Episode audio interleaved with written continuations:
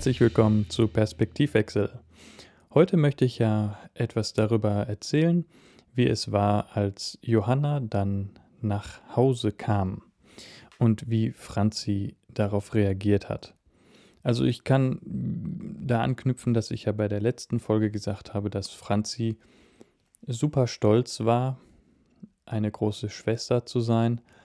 Und das hat sich auch eigentlich so weiter fortgesetzt bis heute. Und das sind ja jetzt knapp sechs Wochen. Ähm, es ist wirklich so, dass sie manchmal sehr fürsorglich mit ihrer kleinen Schwester umgeht, sie ganz oft in den Arm nimmt und kuschelt und immer wieder sagt, das ist meine kleine Schwester. Ähm, das ist wirklich ja, knuffig anzusehen. Aber äh, das Thema Feinfühligkeit hat sie noch nicht ganz raus. Manchmal hat man das Gefühl, sie würde ihre Schwester erdrücken, wenn sie sie kuschelt. Das erinnert mich manchmal an die Animaniacs, wo die eine immer gesagt hat, ich möchte dich knuddeln und wuddeln, bis dir die Luft wegbleibt. Und, und irgendwie hat das was davon, auf jeden Fall.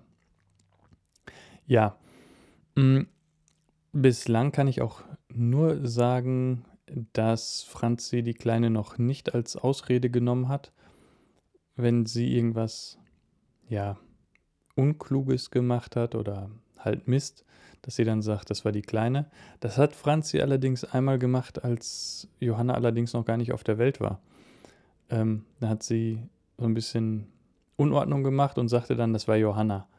Und das kann ja eigentlich nicht gewesen sein. Ähm,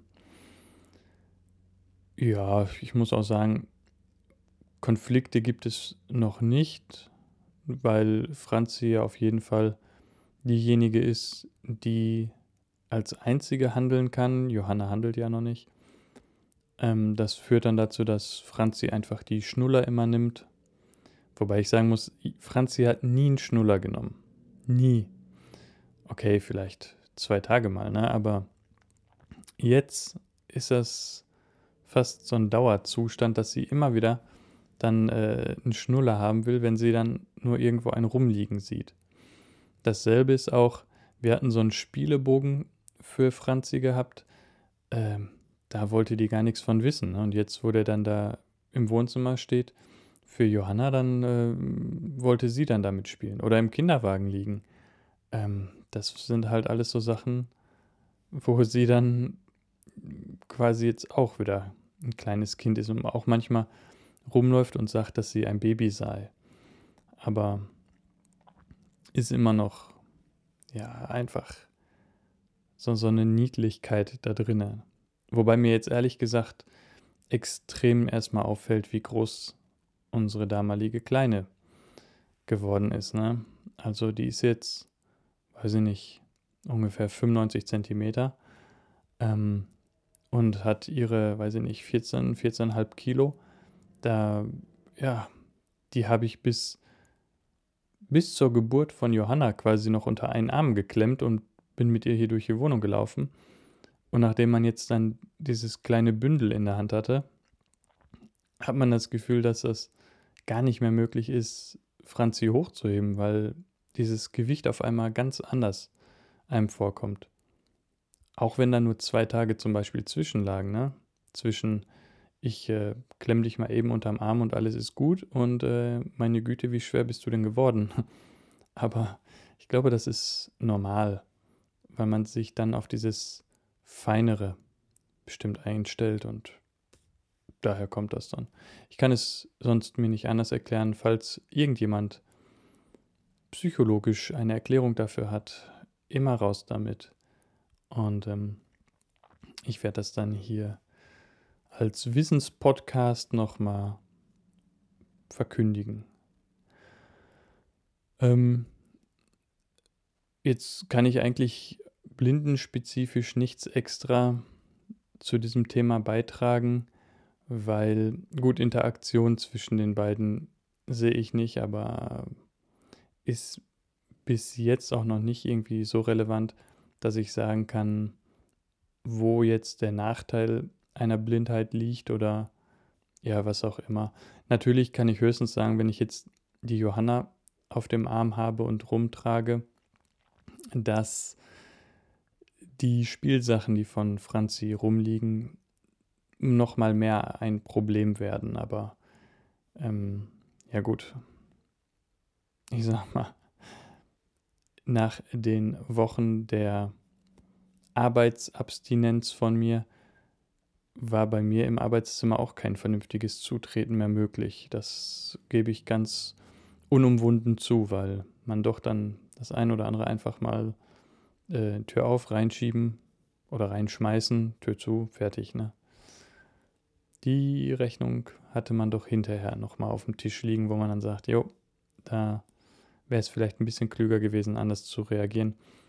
Und ähm, klar, wenn Franzi sowas mitkriegt, dann ist es halt, glaube ich, mehr als normal, wenn sie dann denkt, ja gut, dann macht man das jetzt gerade so. Ja.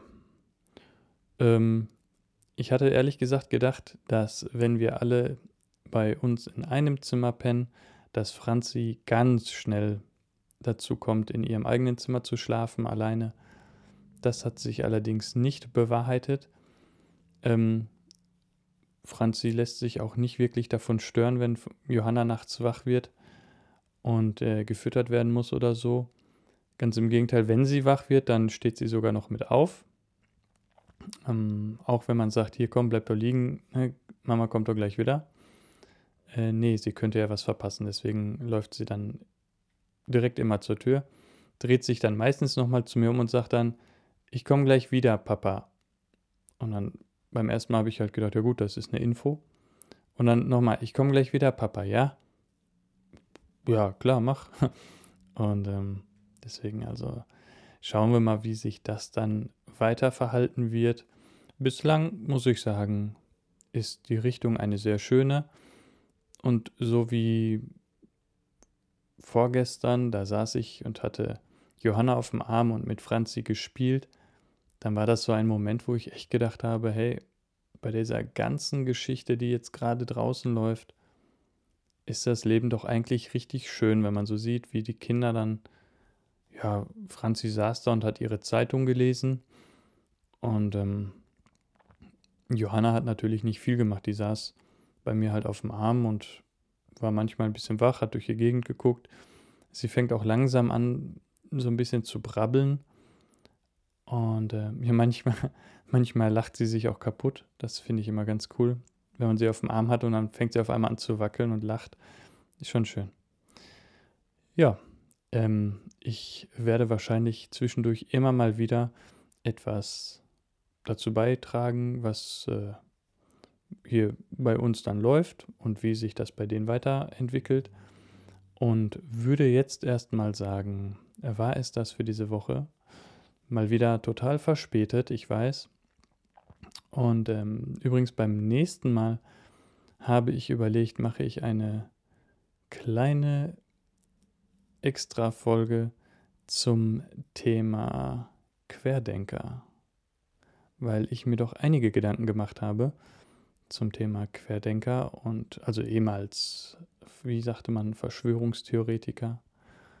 Ähm, ja, ich äh, werde auch Fragen an Querdenker stellen, die leider nicht im Dialog mit mir stehen, weil, äh, was heißt leider, ich bin mir manchmal nicht sicher, ob ich überhaupt Kontakt äh, oder einen Austausch möchte, weil es manchmal sehr schwer ist, das, was so gesagt wird, überhaupt zu ertragen, aber ja, hindert mich ja nicht daran, rhetorisch halt Fragen in die Welt zu stellen. Und das werdet ihr dann beim nächsten Mal hören. Euch eine gute Zeit bis dahin und bis denne. Ich sage ciao, euer Daniel.